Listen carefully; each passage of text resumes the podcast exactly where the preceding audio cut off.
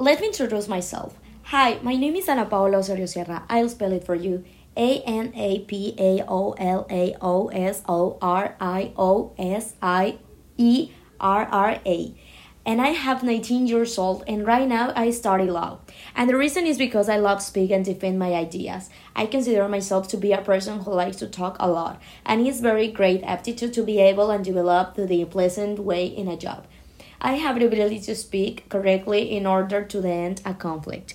Years ago, I worked in places where I was repeatedly told that I had the ability to speak both in own way or in a colloquial way. And from the beginning, I knew that I had to study and dedicate myself for to something that had to do with the application of speaking correctly. Honestly, I am very passionate about immersing myself in the world of law. I like to read and accumulate my ideas. I'm sure that I want to dedicate myself all my life to this. I would like to specialize in criminal law. That is why I sent my application to this job since I would like to practice and prepare myself so that in a few years that is already done and I will have experience and I am very interested in your office since it was one of the best and recognized in the state. I have time availability in the afternoons from 2 o'clock. Since I was mentioned before, I still studying at the University of Vizcaya.